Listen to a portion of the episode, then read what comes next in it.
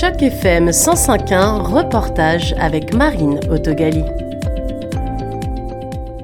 Le Centre de l'identité et de la culture africaine a annoncé la sortie des deux bandes dessinées destinées à replacer l'histoire précoloniale de certaines régions d'Afrique et de leurs descendants sur d'autres continents au cœur des récits, notamment les récits enseignés à l'école. Sandra Akirimiadjou, fondatrice et directrice générale du CICA, a présenté les deux ouvrages lors de la conférence de presse ce jeudi 15 juin. Nous avons deux bandes dessinées, L'Afrique avant l'esclavage et la colonisation, où nous parlons particulièrement de l'Empire du Mali, du Royaume Congo, du Royaume de Dahomey. Et la seconde bande dessinée, c'est Nos héros afro-descendants, euh, tome 1, avec la princesse Yenaga, avec euh, James Douglas et Louisa Mahin. Donc, nous avons utilisé ce projet connaissance et affirmation de soi à travers l'histoire. Alors, euh, vous comprendrez que c'est un titre vraiment très clair, très, explicite en fait, parce que nous tenons à laisser des traces de l'histoire des afro-descendants auprès de la jeunesse. Et par ces BD, nous voulons particulièrement permettre en fait aux jeunes afro-descendants de s'approprier une partie de leur histoire euh, et, de s'auto-construire en fait dans leur identité.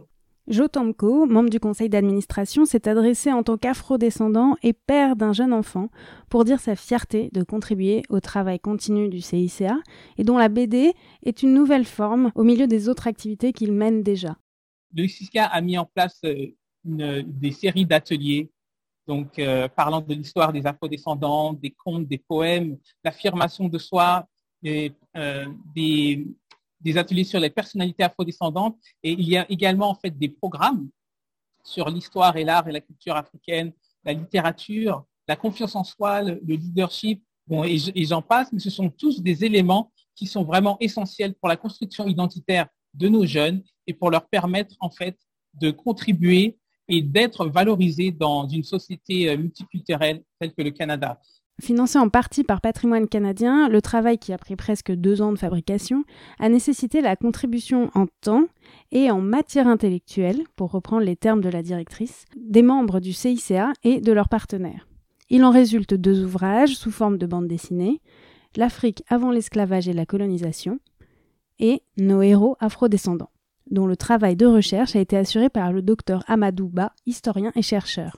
J'ai apporté ma touche à travers donc euh, ma grande personnalité, j'ai fait euh, une recherche sur une dame qui s'appelle euh, la princesse Yanenga de l'actuel Burkina Faso et du Ghana. Dit-on que le peuple aussi descend de celle-là, mais aussi j'ai parlé d'une grande dame du nom de Louisa Marin, donc une afro-brésilienne euh, qui a vraiment été une grande abolitionniste. J'ai parlé également d'autres afro-canadiens comme James Douglas, qui fut le premier gouverneur de Vancouver et de la colonie britannique, un des pères fondateurs d'ailleurs de, Canada moderne. L'usage de la bande dessinée a été choisi pour s'adresser principalement aux enfants de 8 à 15 ans. Michel Goulet a adapté le langage académique pour que le récit soit recevable par les jeunes et qu'il colle aussi au profil des quatre protagonistes des récits. Les dessins se concentrent autour de ces quatre personnages principaux, afro-descendants et élèves, semble-t-il, à l'école canadienne. Les deux BD comprennent beaucoup de dialogues entre les jeunes et ces jeunes vont partir à la recherche de ces histoires et de ces personnalités qui constituent le fond du propos et le concret du récit. Le trait fin de Hicham Absa est réaliste. Il représente majoritairement les visages des protagonistes qui dialoguent entre eux.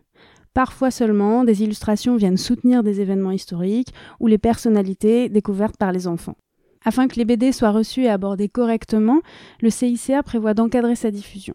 12 ateliers sont prévus pour les conseils scolaires et les centres communautaires qui en manifesteraient l'intérêt. C'est un projet en deux phases. Alors que les bandes dessinées ont vu le jour, nous avons une seconde partie où nous allons dispenser des ateliers par rapport à ces deux bandes dessinées-là euh, dans des écoles et dans des centres communautaires. Il y en a un certain nombre qu'on va faire, toujours dans cette, dans cette, euh, dans cette idée de pouvoir accompagner, de pouvoir transmettre, de pouvoir instruire. C'était Marine dans le cadre d'initiative journalisme local pour Choc FM 105.1.